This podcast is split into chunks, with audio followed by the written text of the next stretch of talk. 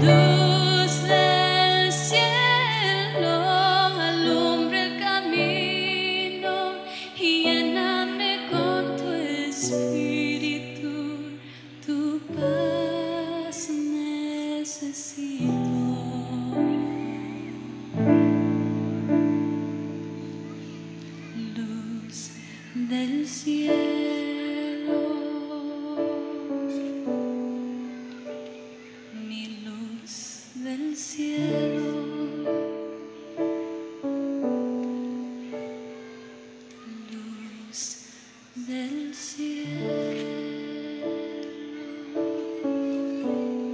¿Se acuerdan que vimos la semana pasada? Algo así.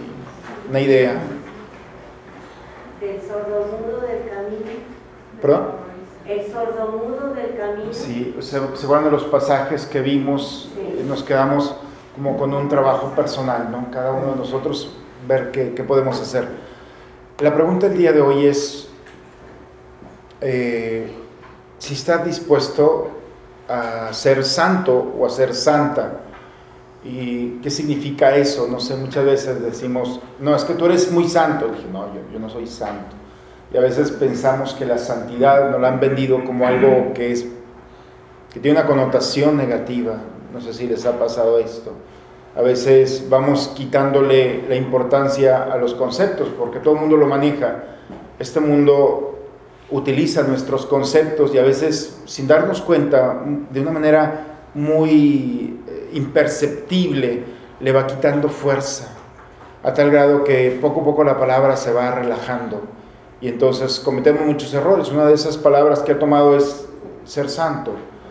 Y la pregunta del día de hoy es, eh, ¿qué tan dispuesto estás a ser santo?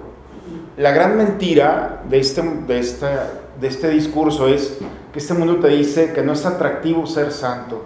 Y nosotros hemos tenido la culpa en gran parte porque ponemos a los santos muy arriba, ¿no? En los, en los templos, ¿no? Por ejemplo, muy arriba y los ponemos con los ojos hacia arriba y los ponemos, no sé si las imágenes de los santos son muy atractivas. En lo personal, me parece que les falta un poquito como estimularnos. Y cuando un niño ve un santo, la vida de un santo, dice, ¿y ese quién es? No se antoja, está muy lejos. Los hemos ido retirando, los hemos hecho tan místicos que es imposible eh, identificarnos con ellos. Y la idea es bajarnos un poquito y descubrir qué es la santidad. La santidad simplemente es una cosa, ser lo que Dios quiere que tú seas. Y disfrutar de eso. Eso es la santidad, estar cumpliendo el proyecto por el cual Dios te ha enviado a este mundo. Y la santidad, por ejemplo, si yo le digo, oigan, vamos a ser santos este año, dices, híjole, es mucho tiempo. Bueno, vamos a hacerlo dos días, pues también es mucho. Bueno, ¿qué les parece si lo hacemos un día? Un día ser santo. Eh, espérate, padre. Bueno, ¿qué les parece una hora? No, tampoco, quítale, no. Entonces, ¿qué les parece si hacemos un momento de santidad? Uno, un momentito, un minuto. Padre, un minuto. Bueno, quítale un minuto. Segundos de santidad. Y entonces, si vamos bajando un poquito el grado, como que es más fácil. Ser santo es detenerte un momento y decir, en este momento estoy disfrutando lo que soy, lo que he hecho. Estoy disfrutándome de todo lo que Dios me ha dado. Un minuto, un segundo quizá. Y entonces, en la medida en que tú logras ser santo un segundo, un momento, entonces la propuesta es, bueno, ¿qué te parece? Hacemos otro segundo más. Y ese segundo más es detenerte. Esa es la santidad. La santidad es el disfrute de lo que tú eres, de lo que estás haciendo, de toda tu historia, de toda tu vida. El santo por eso es aquel que se detiene y es capaz de dar su vida porque sabe que en ese momento todo ha valido la pena. Y sabe que está preparado porque cuando hay un disfrute, entonces tienes, uh, estás saboreando más bien lo que es la eternidad. Son esos chispazos que tenemos de eternidad. No sé si me explico. Pero son esos momentos de satisfacción personal en los que, claro, si los abres y el siguiente minuto viene una cantidad de broncas y dificultades, traumas, frustraciones, limitaciones, pecados, pero en este, en este preciso segundo me doy la oportunidad de disfrutar toda mi historia. Un segundo de santidad sostiene toda una vida porque te da una, una, nueva forma de respirar, una nueva forma de vivir. Esa es la santidad. Tenemos muchas razones para quejarnos, tenemos muchas razones para estar tristes, Tenemos suficientes razones para sentir que no somos nada quizá, porque este mundo nos llena de ese tipo de razones. Pero hay una razón, creo que está de fondo, que puede ser mayor que todas esas, y es la idea que tú tienes de ser santo. Por eso la propuesta, eso de que no puedes ser santo, están muy equivocados. La santidad es una decisión que se complementa, que se perfecciona con la gracia de Dios. En el momento en el que tú detienes, hagan un ejercicio, respiren. O sea, has respirado todo el santo día, pero detente un momento, no cierre los ojos, solamente respira. Y en ese preciso momento, trae toda tu historia. Los griegos nos complicaron la vida porque inventaron algo que nos ha complicado, por eso estamos fritos todo el santo día. Inventaron el cronos. ¿Saben lo que es el cronos? El tiempo. Dios no lo inventó. Si los inventos a veces nos complicamos la vida. Los griegos con el cronos inventan el ayer, el hoy y el mañana. Y entonces, como que los mexicanos todavía no nos encontramos todavía con el tiempo. Por eso lo que pasa es que no entramos en esa lógica. Pero los judíos hablan del Jairos. Y el Jairos significa que no hay pasado, no hay presente, no hay futuro. Todo es en un mismo momento. Y eso es lo que somos. Nosotros podemos ver nuestra historia desde el cronos, ayer, hoy, mañana. Pero el ejercicio del judío, la mentalidad judía, dice, en este momento yo soy mi pasado, mi presente y mi futuro. Quito esas categorías, yo soy todo lo que soy. Como que es muy tarde, necesito un cafecito para empezar este discurso. Es decir, ¿Qué, es lo que está pasando? Es decir, en este momento yo soy mis padres, soy mis hermanos, soy mis decisiones. En este preciso momento soy mis ideales, son mis sueños. Este preciso momento es mi futuro que está llegando. Y entonces puedo cerrar un momento los ojos y decir, esto que está aquí soy yo. ¡Fiu! ¡Qué padre! Gracias, Señor. Esta es la santidad. El poder descubrir que todo lo que yo he hecho hasta este momento ha valido la pena. Que mis papás no se equivocaron al enamorarse. Que mis papás cuando le dieron la sorpresa, viene un niño, una niña en camino y se asustaron, valió la pena. Sigo asustando a la gente. Es decir, sigo haciendo lo mismo. Ese que sufre, que llora, que conquista, que lucha, que... Ese soy yo. Y la santidad es descubrir esto. Todo ha valido la pena. ¿Está complicado ser santo? ¿Cómo que sí? No. Porque aunque no quieras hacerlo, ya lo eres. Lo único es detente un momento y disfruta. Ayer las lecturas nos hablaban de eso, ¿no se acuerdan que los que vinieron a misa, del descanso? Cuando Dios descansó al séptimo día, cansado estoy. No, es Dios contempló, Dios se detiene, ve lo que ha hecho y dice, todo ha sido bueno, todo es bueno. Eso es contemplar. Contemplar es detenerte un momento, darte la oportunidad de encontrar un camino de santidad, ser la persona que Dios ha destinado, te ha predestinado. La diferencia, yo me equivoqué ahorita, pero la diferencia entre destino y predestino, el destino no puedes cambiar nada. así tiene que ser, punto. La predestinación es predestino, significa tienes la libertad para decidir si aceptas ese proyecto o no.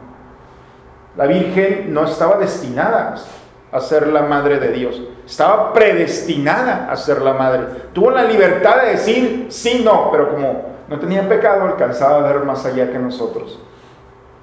Pero nosotros estamos predestinados. ¿Para qué Dios te ha predestinado? ¿Cuál es el verdadero sentido de que estás predestinado? ¿Cuál es tu proyecto de vida? ¿Alcanzar la felicidad? El artículo primero de la Constitución francesa dice que todo francés tiene que ser feliz. Está media graciosa, ¿no? ¿qué es la felicidad? O sea, la felicidad es una meta. Están esperando un día ser felices. Error. Es como aquella señora que pasaron en internet que quería ser feliz. No, no sé si lo han visto. La mujer esta, fue muy famoso, lo estuvieron pasando, que toda su vida quiso ser feliz. Cuando era niña dijo, no, yo voy a ser feliz cuando termine la primaria. Terminó la primaria y no era feliz. No, pues voy a, cuando tenga mi novio voy a ser feliz. Tienes novio y no es feliz. Cuando me case, se casa y no es feliz. Cuando vengan los hijos y se da cuenta que tampoco es feliz. Cuando tenga los nietos, tampoco es feliz. Cuando se muera el viejo, también voy a ser feliz. Tampoco. Es decir, pasa toda una historia esperando ser feliz. Nunca es feliz. O sea, ¿por qué? Porque el error que cometió es meterse en la cabeza que la felicidad es una meta. Y la felicidad no es una meta. La felicidad es un acto presente, es un acto histórico. En la medida en la que tú tienes la capacidad del disfrute, del gozo. Y entonces podemos correr el riesgo de no disfrutar y entonces no ser feliz. Y estar esperando, el peor error, la peor tragedia es poner tu felicidad mañana. Mañana que me despierte voy a ser feliz. Y si no te despiertas, o sea, te vas a presentar delante de Dios. No, es que no pude ser feliz. Vamos para abajo a ver si eres feliz. Dios no quiera, pero ¿qué, ¿qué pasa contigo? La decisión de la felicidad no consiste en los otros, porque también podemos culpar a los otros de no ser felices. Es que mi papá debería haber sido güero con ojos azules y mi mamá también. Salí chaparro, gordo, negro, feo, nadie me quiere. La culpa de mis padres. ¿Qué puedes hacer? Puedes cambiar eso. Digo, entre broma, ¿eh? Así nos, así nos burlamos los güeros de los demás. Pero, ¿qué es lo que pasa? ¿Qué puedes cambiar? ¿Qué no puedes cambiar? Cuando todo el mundo, cuando todas las cosas se vienen abajo, hay cosas que no están en tus manos. Y tienes que entenderlo, pero hay cosas que sí están en tus manos. Y entonces, en ese momento, el recurso que tienes es tomar lo que puedes hacer. Cuando te quitan todo, ¿qué puedes hacer? ¿Qué puedes controlar? ¿Cómo quieres vivir ¿Mm? ¿Cómo vivir lo que te está pasando? Eh, el libro de En busca de El hombre en busca de sentido de Víctor Frank. O sea, no sé si han escuchado a Víctor Frank que le quitan todo y todas las noches llegaba a limpiar el piso, ¿no? De las eh, esas estructuras donde llegaban los judíos a dormir. ¿Cómo se llaman las? ¿Mm? ¿Galeras? Las sí, las qué? Galeras. Galeras. Es que el español como que no se me da un poco. A batalla una traducción. Las galeras llegaba y limpiaba y decía, tú estás loco. O sea, después de todo el trabajo, de todo el día, llegas y limpias y dices, es que estos me han quitado todo. Me quitaron mi familia, me quitaron mi vida, me quitaron mis proyectos, me quitaron todo lo que podía. Pero no van a hacer que yo me convierta en un animal. O eso lo decido yo. Hay cosas que siempre vamos a poder controlar. ¿Y qué puedes controlar? Al menos la respiración la puedes controlar. Puedes controlar tus ojos. Puedes controlar lo más básico que hay. El escuchar, el sentir. Cuando te quiten todo, entonces puedes controlar lo mínimo. A ver, controla mi respiración. Bueno, menos que lo... Pero mientras puedes, puedes buscar, puedes controlar. En la medida en la que tú vas descubriendo el control de tu vida, es cuando tú descubres qué es lo que Dios quiere de ti. Y en la medida en la que tú te das la oportunidad de descubrir que hay muchas cosas que tú no puedes controlar, la opinión de los demás no la vas a poder controlar. Si yo le hubiera hecho caso a la gente de lo que pensaban de mí, yo no hubiera sido sacerdote. Se hubieran perdido de un buen sacerdote. Y cuando me vieron sacerdote, su primera sorpresa es, ¿cómo? Y todos los demás no se ordenaron. Los que creían que se iban a ordenar ahorita son muy buenos padres de familia. No, si yo le hubiera hecho caso, no. Porque, pero no tenemos la capacidad de controlar esas opiniones. No podemos controlar el clima por más, lo podemos destruir, pero no lo podemos controlar.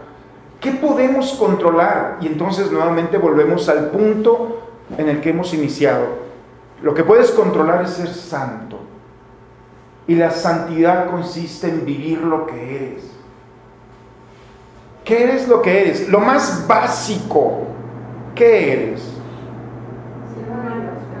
¿Ah? ¿Eres un hijo de Dios? Eres un hijo, sí, pero a ver, teóloga, bájese un poco. Sí, sabe, sé que hay teólogos aquí pero así lo más básico, ¿qué son? ¿Qué eres tú? Un ser. Ok, ¿qué más? ¿Un ser qué? Racional. Un ser humano. Es que cuando te mueras te vas a hacer angelito. Es mentira, nunca vas a ser ángel. Nunca. Va a ser un ser humano, aquí y allá. Punto. Eres un ser humano y hay cosas que los seres humanos poseemos que otros, andamos envidiando a los otros y los ángeles, nos dice el Salmo, nos dice poco inferiores a los ángeles. Entonces, ¿qué es lo que podemos tener? Un ángel se puede reír, La capacidad de decisión. puede llorar, puede sentir, puede abrazar, no. Puede hablar, tampoco. Hay formas en las cuales puede comunicarse, pero no tiene cuerpo como nosotros. Es que, Padre, yo quiero que me quite el dolor de sufrir. Sorpresa, no se te va a quitar. Ni en esta vida, no puede. El sufrimiento es parte de nuestra humanidad. Que yo ya quiero dejar de llorar, no vas a poder dejar de llorar. Este toca. Eres un ser humano, es la factura que tienes que hacer. Y en la medida en que te das cuenta de quién eres, ahora sí, eso es lo que eres, tu ser. Y tienes que disfrutarlo. Entrar al dolor, entrar al sufrimiento, entrar al fracaso, entrar al miedo, entrar a esas realidades, entrar a tus decisiones. He decidido ser esposa, esposo, he decidido vivir una consagración, he decidido, soy joven, soy adulto, soy... Eso que eres es la santidad, pues. ¿Ha sido más claro? ¿Queda claro? Por lo tanto, hay que bajar a los santos del púlpito, de las cosas donde los hemos tenido, porque le hemos hecho un gran daño. Dice eh, San Agustín que todo santo tiene una historia un pasado y todo pecador tiene un futuro. O sea, todo el mundo nos podemos descubrir delante de Dios que tenemos muchas limitaciones. Pero en el momento en el que yo me detengo y me doy la capacidad de disfrutar lo que soy y me pongo en manos de Dios, entonces se abre un camino, se abre una oportunidad.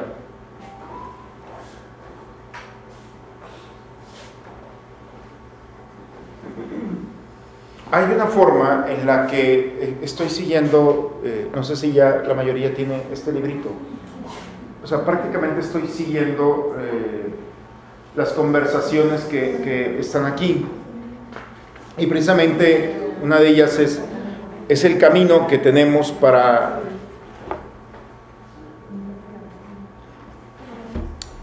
para vivir la experiencia de un momento santo.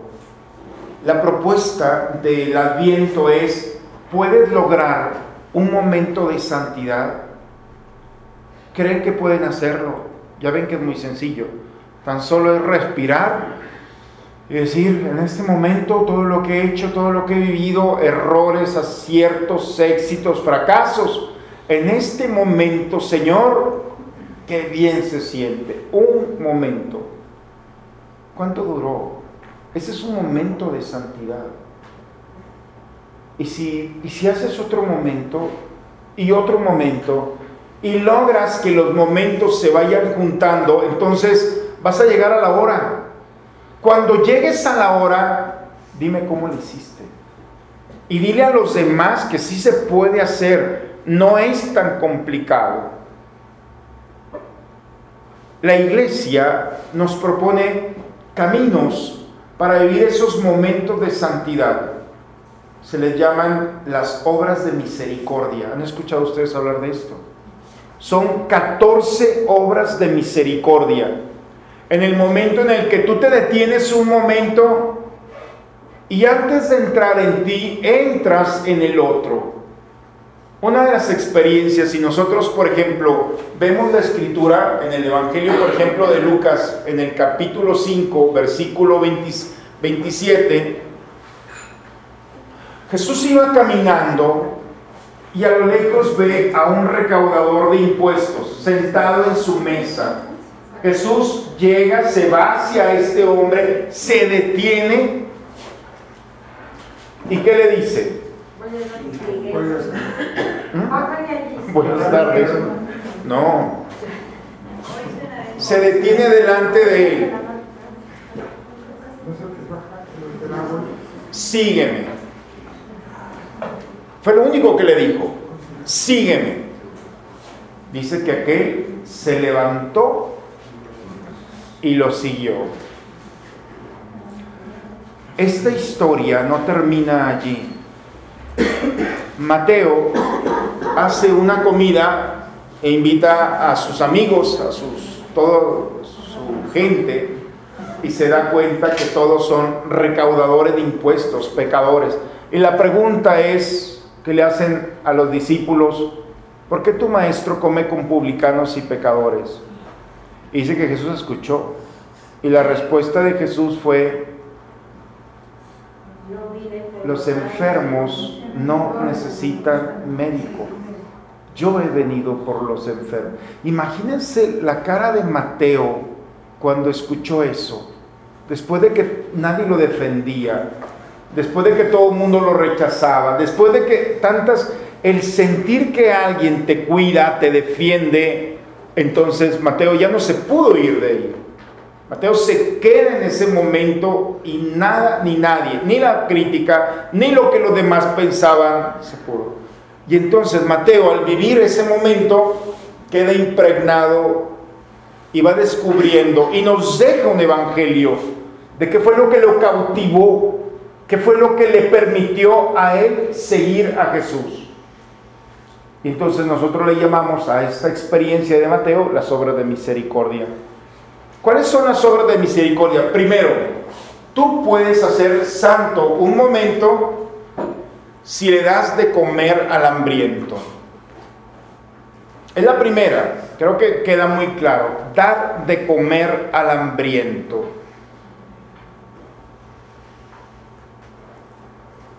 En la medida en que tú alimentas al otro. Y el alimento no solamente es lo que llega a la mesa. Berit significa alianza y berit significa banquete o alimento. Cuando dos se juntan en un sacramento, dicen que hacen alianza. La alianza en el matrimonio es que uno se convierte alimento para ella y ella se convierte alimento para él. Eso es lo más bonito. El banquete, la alianza, es eso, hacerse alimento para el otro.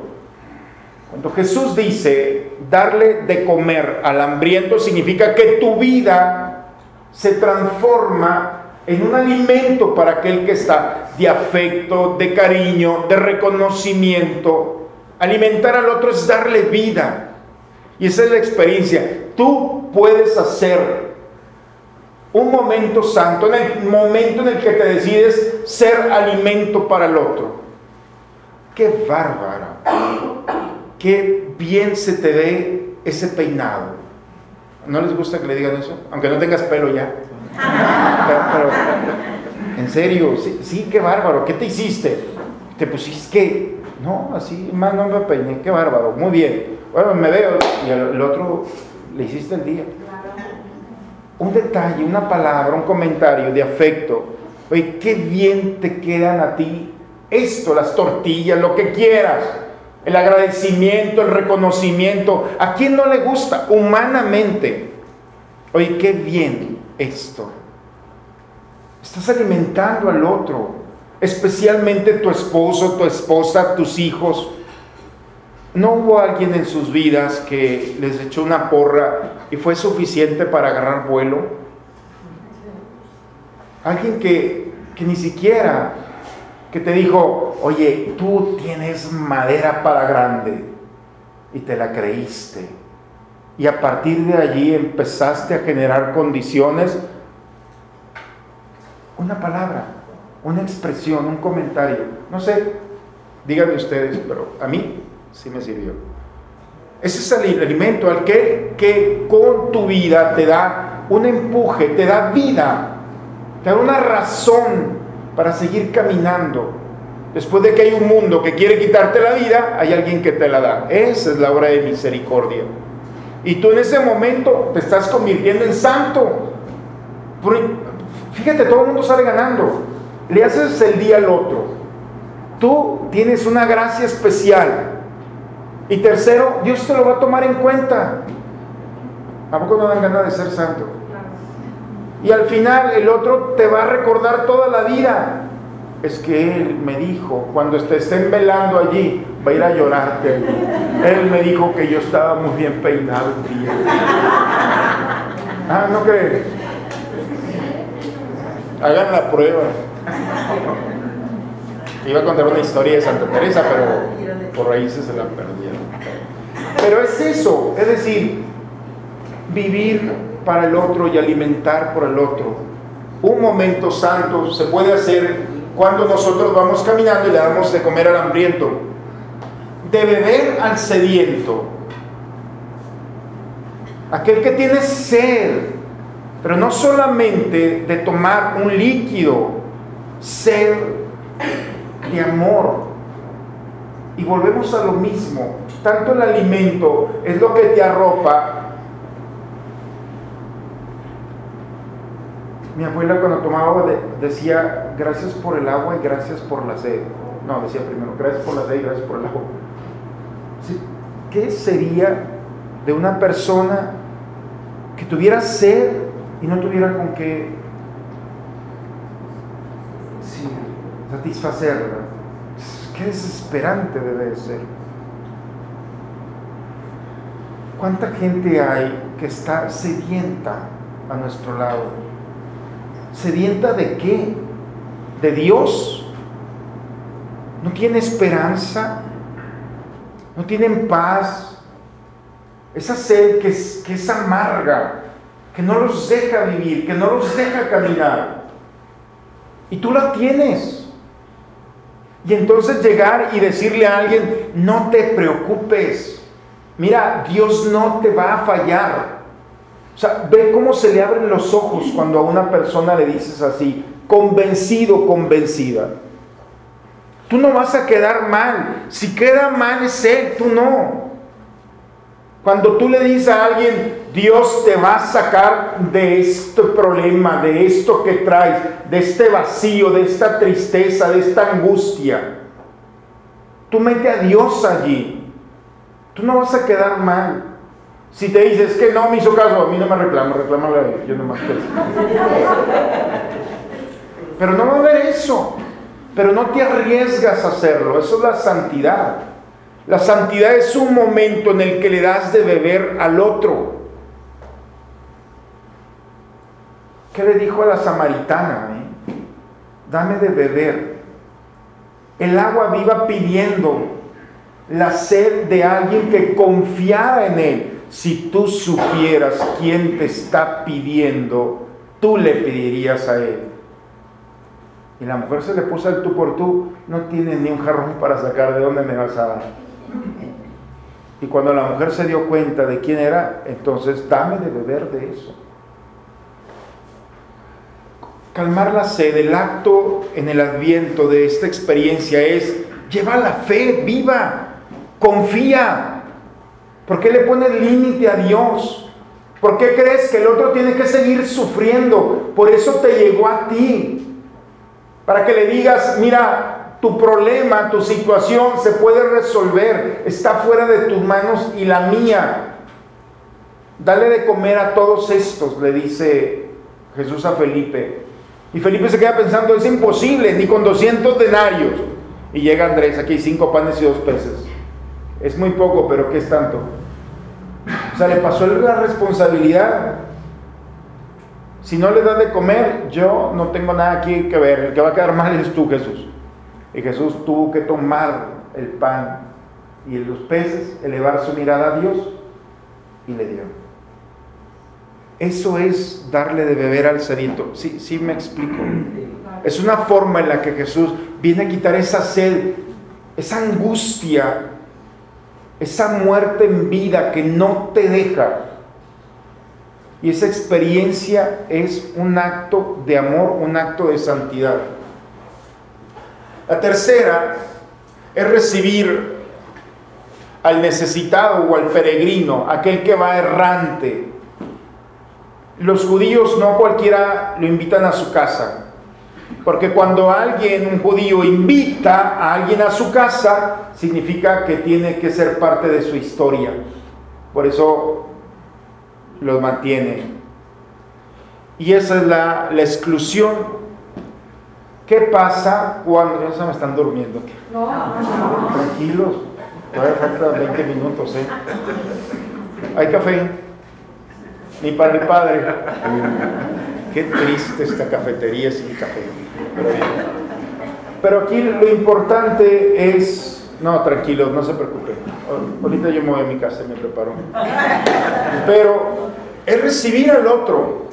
Tenemos muchas razones para alejar al otro. ¿Qué nos aleja de las personas, de los peregrinos, de aquellos que van a nuestro lado, que no son como nosotros, que tienen mala fama, que han tomado decisiones equivocadas? Hay muchas razones para dividirnos. Y cuando dice Jesús, dichoso el que le da de comer, de recibir al necesitado, de vestirlo, es precisamente esa experiencia en la que uno sale al encuentro del otro y lo hace parte de su historia. Y eso es exponerte, es arriesgarte. El salir al encuentro del otro es también ser rechazado. Porque hay gente que está tan lastimada que ya no confía. Y parecen personas que se dejan llevar por el instinto.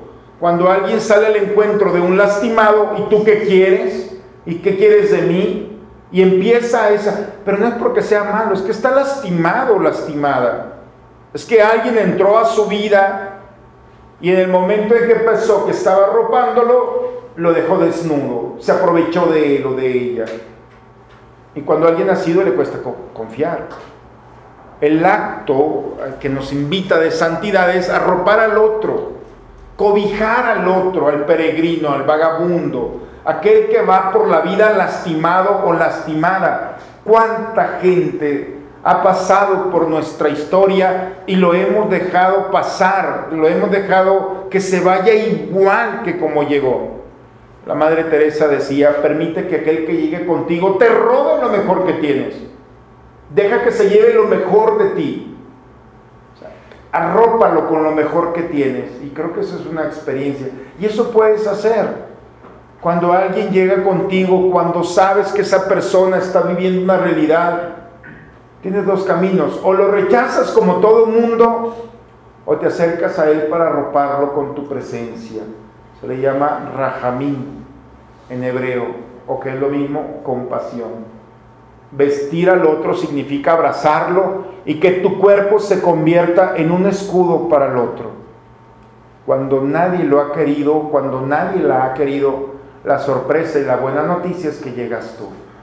Y cuando lo arropas, entonces has alcanzado primero la conversión de un corazón que nuevamente vuelve a confiar en Dios. Y segundo, estás alcanzando tú un acto de misericordia que es precisamente un camino de santidad. Por eso, el hecho de que hay personas que son complicadas a nuestro lado no son más que una oportunidad visitar al, des, visitar al enfermo, visitar al preso, visitar, entrar en la historia del otro. Lo que tenemos nosotros es nuestro tiempo, volvemos otra vez al punto, vamos al, al tiempo. ¿Cómo estuvo el día de hoy? Con la pura cara tenemos, ¿no? Es decir, todo el día lleno de cosas, de actividades, de personas. No sé si, si han llevado este ritmo hasta este momento. Llega un momento en el que, y todos vamos a ir con el Padre Mario. Y todavía termina de aquí. Es todo el día lleno de cosas. Tu tiempo saturado de cosas. ¿A qué hora vas a ir a visitar a un enfermo? Peor aún, ¿a qué hora vas a ir a visitar un preso? Si no es por obligación, ni te acercas. Porque tanto el enfermo, infirmus, infirmus viene de firme, in, el que no está firme. El enfermo no solamente es aquel que está en un hospital, es aquel que no puede estar de pie, cae, cae, vuelve a caer. El preso es aquel que está saturado de cadenas, de nudos, que no puede caminar. Y volvemos otra vez. Visitar lo que nos invita el acto de la misericordia, visitar a los enfermos y a los presos dedicar tu tiempo a aquellos o aquellas que no son atractivos, porque estar con ellos es complicarte la vida en todos los sentidos. Yo me acuerdo, lo he platicado en alguna ocasión, cuando recién me ordené sacerdote, estaba en una parroquia y estaba encargado de la pastoral juvenil, o sea, de los chavos, era lo máximo. Y entonces, pues mi vida era, primero, de padre joven, todo te permite. Y entonces andaba yo con los chavos pintando bardas, andaba en una colonia pintando bardas porque están todas rayadas. Y luego me hablan, este, oye, que vayas a ver un enfermo. Eso es más importante, pintar bardas, que ir a ver un enfermo. Pues yo andaba bien emocionado pintando bardas. Y pues hay que ir a ver un enfermo, total que, bueno, ahí voy. Pues así como andaba, imagínense, con pantalón de mezclilla, con tenis, todo manchado. Bueno, si quieren, pues, lo mismo puede decir clerical o no. Total que voy, llego al enfermo. Les voy a ser sincero, llegué hasta molesto. Llego a la casa, toco y abre un olor de la casa, que Dios mío, todavía me acuerdo y yo, híjole, ¿qué, qué huele? Era una persona que tenía cáncer. Y ya ven que hay un cáncer que es como putrefacto, o sea, el, el olor era insoportable. Y total que dije, rápido me voy.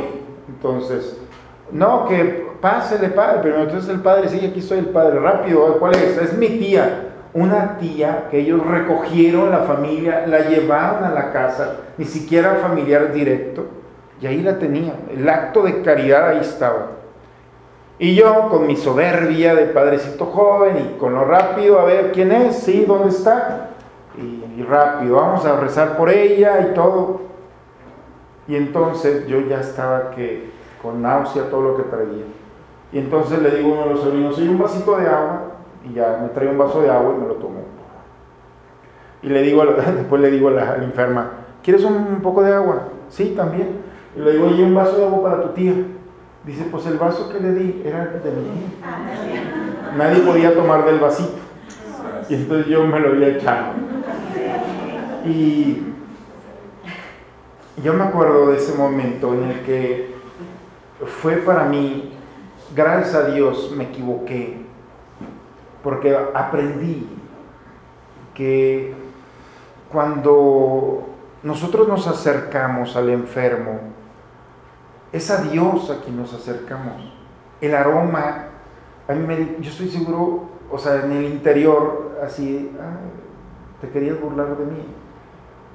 Así esa vocecita que, así me tratas. Y yo, ufa, qué barro. O sea, una enseñanza tremenda. Y ha sido uno de los momentos, lo platico con dolor, pero también con alegría, porque aprendí yo no sé qué hubiera pasado de mi vida sacerdotal si no me hubiera bajado de ese caballo en, ese, en el que yo andaba montado, ¿no? y entonces la delicadeza con la que tenemos que tratar al enfermo, entrar a su vida. Ella no quería estar enferma, ella no quería oler así, ella no se quería morir así. Y entonces cuando tenemos a alguien así, tenemos que darle lo mejor que tenemos, porque ellos, la vida los ha sorprendido como también nos puede sorprender a nosotros en un momento. Y lo menos que podemos hacer es el acto de santidad, darles lo mejor, tu tiempo, tu mirada, tu delicadeza, tu cuidado, tus palabras, la sensibilidad para entrar en el misterio del otro y llorar, sentir, vivir. Porque ahí está el Señor. Porque le encanta sorprendernos. Por eso dice, cuando lo hiciste con uno de los más pequeños, conmigo lo hiciste. Cuando me diste de comer, cuando me diste de beber, cuando me vestiste, cuando me visitaste, conmigo lo hiciste. Ah. Por eso el acto de santidad es un acto de misericordia. Estás renunciando todo a ti para darle lo mejor de ti al otro. Dar no empobrece. Cuando nosotros convertimos ese dar en un ofrecimiento, Señor, no se lo estoy dando a estos, te lo estoy dando a ti. Y ahí cambia la lógica. Cuando alguien descubre que las cosas no se hacen por las personas, sino por Dios, entonces da igual quién está delante de ti. Yo me acuerdo en una homilía que les decía, créanme, yo no hago las cosas por ustedes. Si las hiciera por ustedes, yo creo que no hubiera funcionado. Yo las cosas tengo muy claro, las cosas las hago por Dios. Y espero que me las tomen en cuenta. Porque ustedes aquí no son tan insoportables, pero en otras comunidades son. Pero vaya que son. Iba a decir una mala palabra. Y se fijan, cuando uno hace las cosas por Dios, entonces siempre, siempre hay una satisfacción. Lo acepten o no, Dios me lo va a tomar en cuenta. Y eso me va a ayudar a mí, a mi santidad, a mi santificación. Y ahí vamos viendo cómo están estos siete actos de misericordia, que también se le agrega el sepultar a los difuntos. Antes no se sepultaban, se tiraban al camino. Y uno de los grandes proyectos del cristianismo es sepultar a los, a los difuntos, esperar la resurrección de los muertos, tener un lugar sagrado donde poder depositar lo que en vida fue un santuario del Espíritu Santo, como dice Pablo. O sea, no, si somos de tierra, pero es una tierra que fue tocada por la acción del Espíritu Santo. Y por eso tenemos que tener mucho cuidado con ello. Eso de que créeme, y tíreme al mar. La iglesia dice, cuidado. O sea, no tienes que, tiene que estar en un lugar de tierra, en un lugar sagrado, porque en vida depositó allí. Claro que si fue un pagano y que, bueno, pues ya sabrá. Pero si creíste en Dios, si fuiste tierra sagrada, si Dios hizo su morada en ti, oye, un lugar donde ser depositado. Las criptas aquí tienen un costo.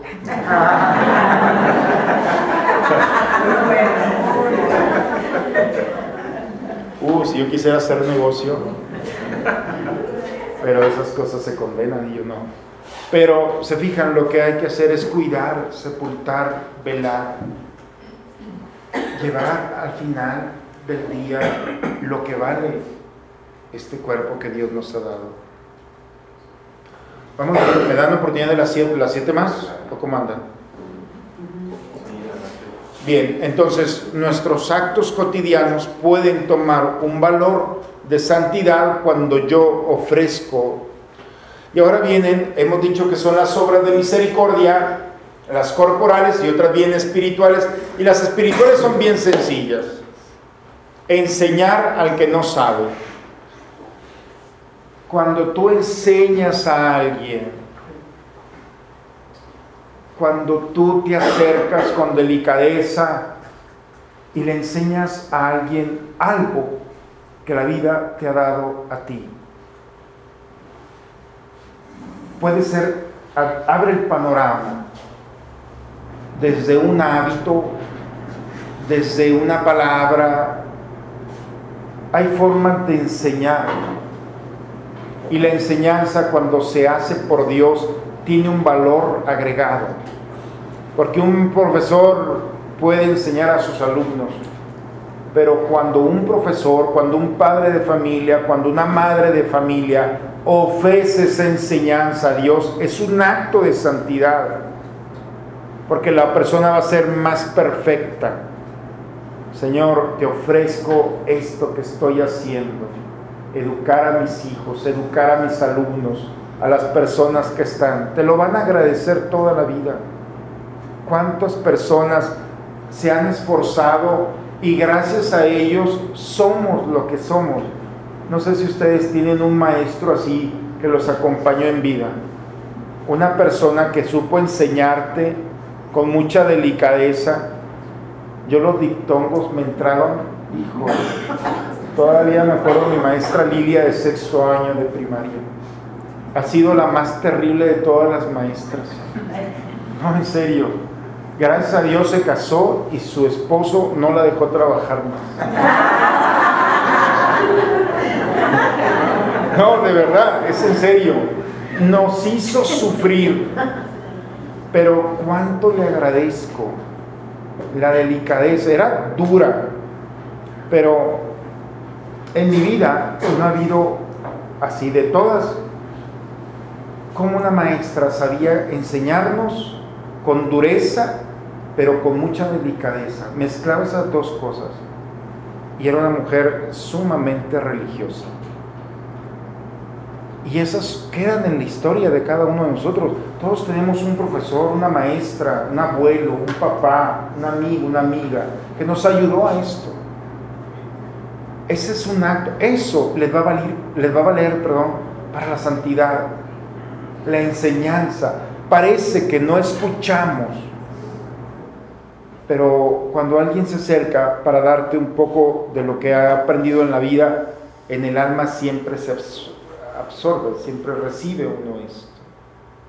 Ese es un acto de misericordia y puede ver en la enseñanza al que no sabe.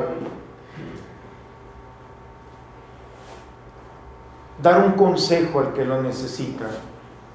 ¿Hace cuánto no das un consejo? Es un camino de santidad, ¿sabía?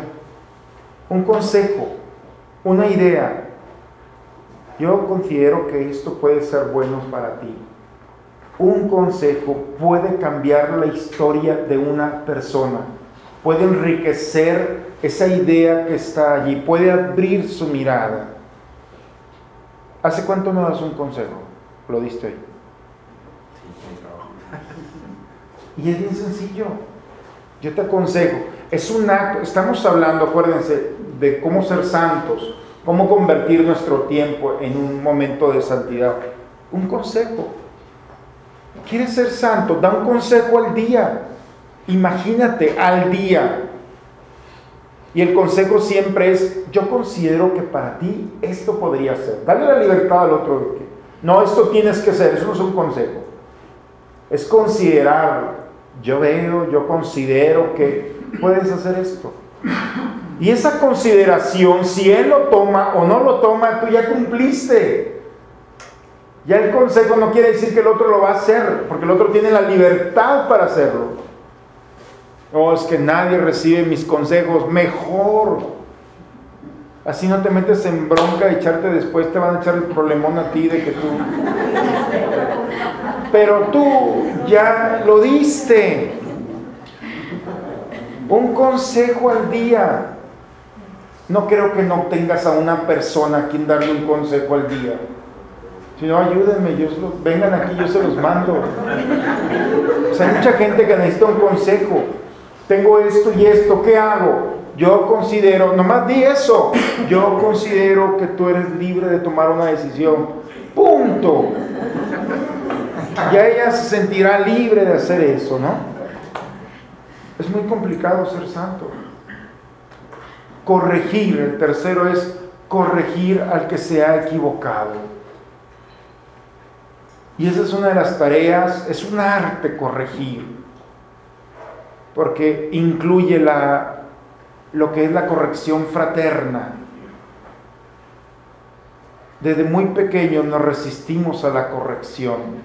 No meta los dedos allí. ¿Por qué? te va a dar un toque, no me da nada. ¡Paz! Y a ver si los vuelves a meter. La corrección es un método preventivo que tenemos. Y ese método preventivo es para que el otro no siga lastimándose. Pero el otro tiene la libertad de hacer lo que quiera con su vida. La corrección es esto que estás haciendo. Me parece que no está bien para ti. Este noviecito que traes, me parece, me parece que su camioneta es una cantina, ¿no? Ve cómo trae atrás llena de cerveza. Oye, cositas de esas, ¿no? Estoy exagerando. Pero los he dado un consejo, una corrección. No está bien este camino, toma el otro. Es que me van a dejar de hablar. Es libre de hacer lo que quiera. Si deja de hablarte, oye, tampoco le andes suplicando. Las personas son libres. Poco cuando alguien le deja de hablar, ya no te voy a hablar, Dios. Dios, ándale, háblame. Dios le dice, no me quieres hablar, no me hables. Es la libertad, claro. La comunicación a Dios es eso, el diálogo, la oración. Pero Dios no va a andar mendigando tampoco, como tampoco nosotros podemos. La corrección es la delicadeza para que el otro actúe de manera diferente. Si vamos bien, ¿cómo podemos nosotros? Y es la corrección con mucha delicadeza. Con mucha delicadeza. Esto me parece que tienes que cambiar.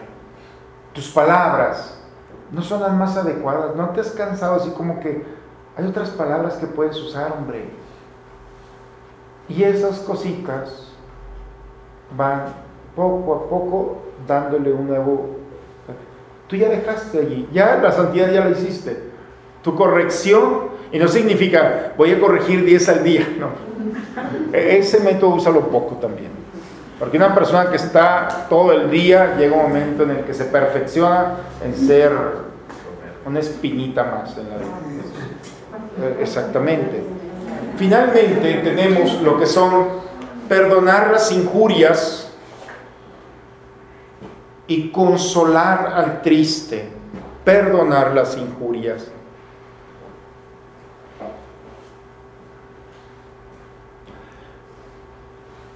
Tú perdona. Si te perdonan a ti y se aceptan la disculpa, qué bien. Si no la aceptan, bronca de ellos. Porque eso es, yo le pedí perdón y no me dijo nada, sigue enojado o enojada, bronca de ellos, que viva con eso. Algún día entenderá lo mal que está haciendo. De nosotros es perdonar las injurias. ¿Alguien está lastimado por alguna persona? ¿Alguien ha dejado de los que estamos aquí ha dejado de hablarle a alguien, alguien abusó de nuestra confianza, de nuestro cariño, alguien habló mal de nosotros. No estoy revelando el secreto de la confesión, pero yo soy el primero que puedo levantar la mano. ¿Cuánto cuesta perdonar una injuria? Y sobre todo si somos más orgullosos que otros. Me la vas a pagar. Pero Dios es bueno, algún momento me da. Esas cosas lo único que hacen es fracaso de una relación íntima. El perdón de las per significa grande, don regalo. Perdón significa el regalo más grande. Cuando alguien da el perdón, se hace un regalo. Si el otro no lo... Es como cuando alguien toma un regalo y se lo das a alguien y el otro, ay, muchas gracias, y no lo abre, pues ni modo. Pero tú ya se lo diste, tú ya cumpliste con eso, me explico.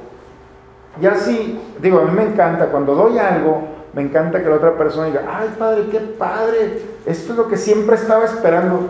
Una vez dije eso y di una camisa clerical equivocada. Es una camisa de los padres, ¿no? Y es de, qué padre, pues, ¿cuándo la vas a usar? No es que la vas a usar, me equivoqué, era para el padre Roberto Orleza, y se la di a otra persona. Entonces, el agradecimiento, gracias por esto, es tuya, pero ellos dependen. El perdón, ese es perdonar a aquel que nos ha lastimado. Y sobre todo, acompañar también al que vive la tristeza. Ese es uno de los actos de misericordia maravillosos. ¿Alguien conoce un triste? O, o les presento yo gente. Digo, porque... Pero acercarte a una persona triste, porque hay personas que han perdido seres queridos, que han fracasado, que en un momento de la, vida, o sea, hay razones suficientes para estar así, mu- mucha gente. Y pensaron que es un estado normal, su estado habitual, la tristeza. Consolar al triste, y es llegar con el triste y lograr acompañarlos en esa situación. No son los más atractivos, pero es un acto de misericordia. Y la tristeza no se esconde. Dicen que el, rostro es el mapa del corazón. Es decir, cuando nosotros vemos a una persona, es, es impactante cómo la tristeza disminuye su mirada, su voz, su postura, va, va acabando con la persona. Y entonces no podemos dejarla así. El acto de misericordia es acercarte, decir, ¿qué te pasa? ¿Cuántas historias y amistades han empezado por alguien que vio a una persona triste y se acercó y le dijo, ¿qué te pasa? ¿Por qué lloras? ¿Por qué estás así? Y en ese momento se conectaron dos historias y amistades para toda la vida.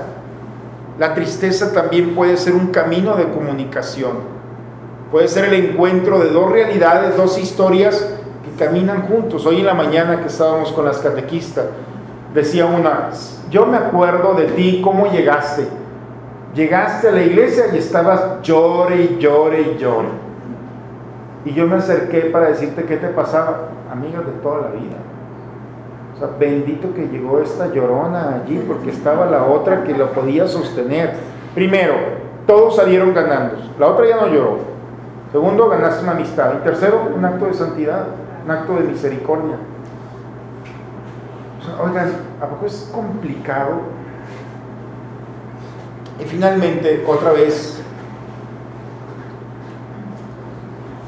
rezar por los difuntos, familiares y cercanos. Orar por ellos, ofrecer nuestra Eucaristía por las almas de todos nuestros seres queridos que no tienen quien rece por ellos.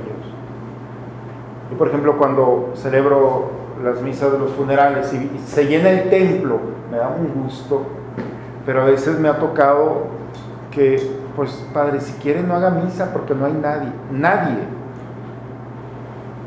Pobres almas, y todos los que estuvieron a su lado, pues no, digo, hay unos que se la ganaron también, pero otros que no tienen nadie quien ore por ellos.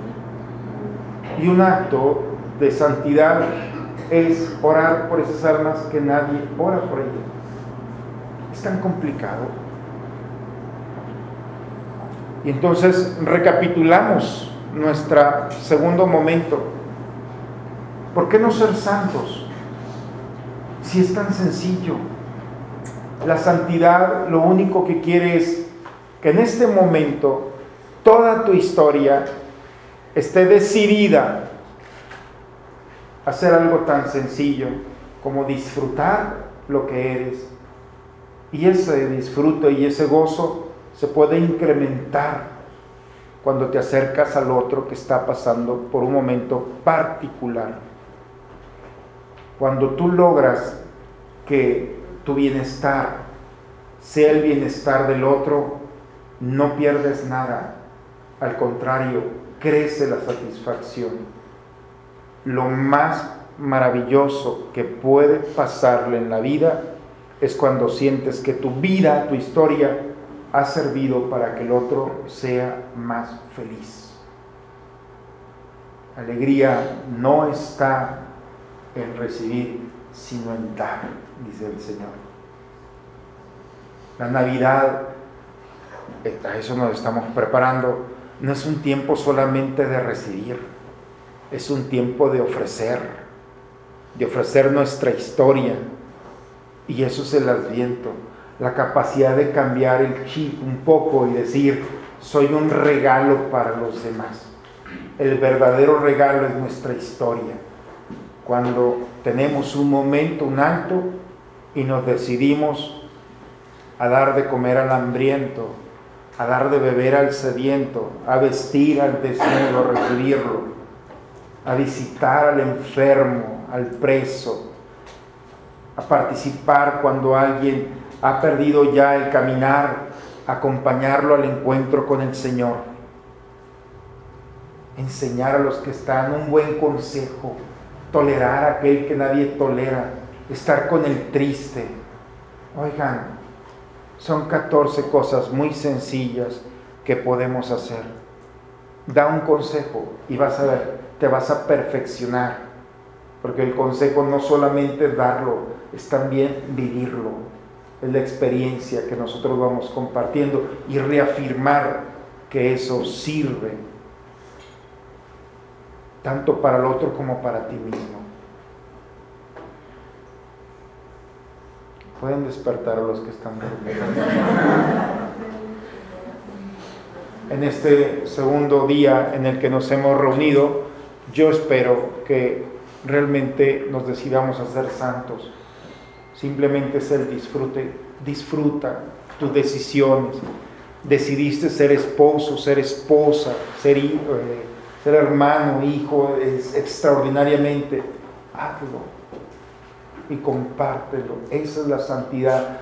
Bájate del nicho y vívelo aquí, tú ahora. Y en la medida en que tú vas viviendo esto, te das la oportunidad de que todo el mundo gane. Al final, lo más maravilloso, maravilloso es que Dios va a ganar un alma, la tuya, porque llegarás lleno de buenas obras. Estuve hambriento, sediento, desnudo, enfermo, me visitaste, estuviste conmigo. Y entonces, pues esa es la preparación que traemos en este momento. Muy bien, pues eso es lo que quería compartir en esta segunda sesión. Un momento, hemos visto personajes la semana pasada que nos invitan a un caminar, pero el caminar también es una invitación personal. Realmente quiero ser santo, es tan sencillo que no hay que complicarte tanto.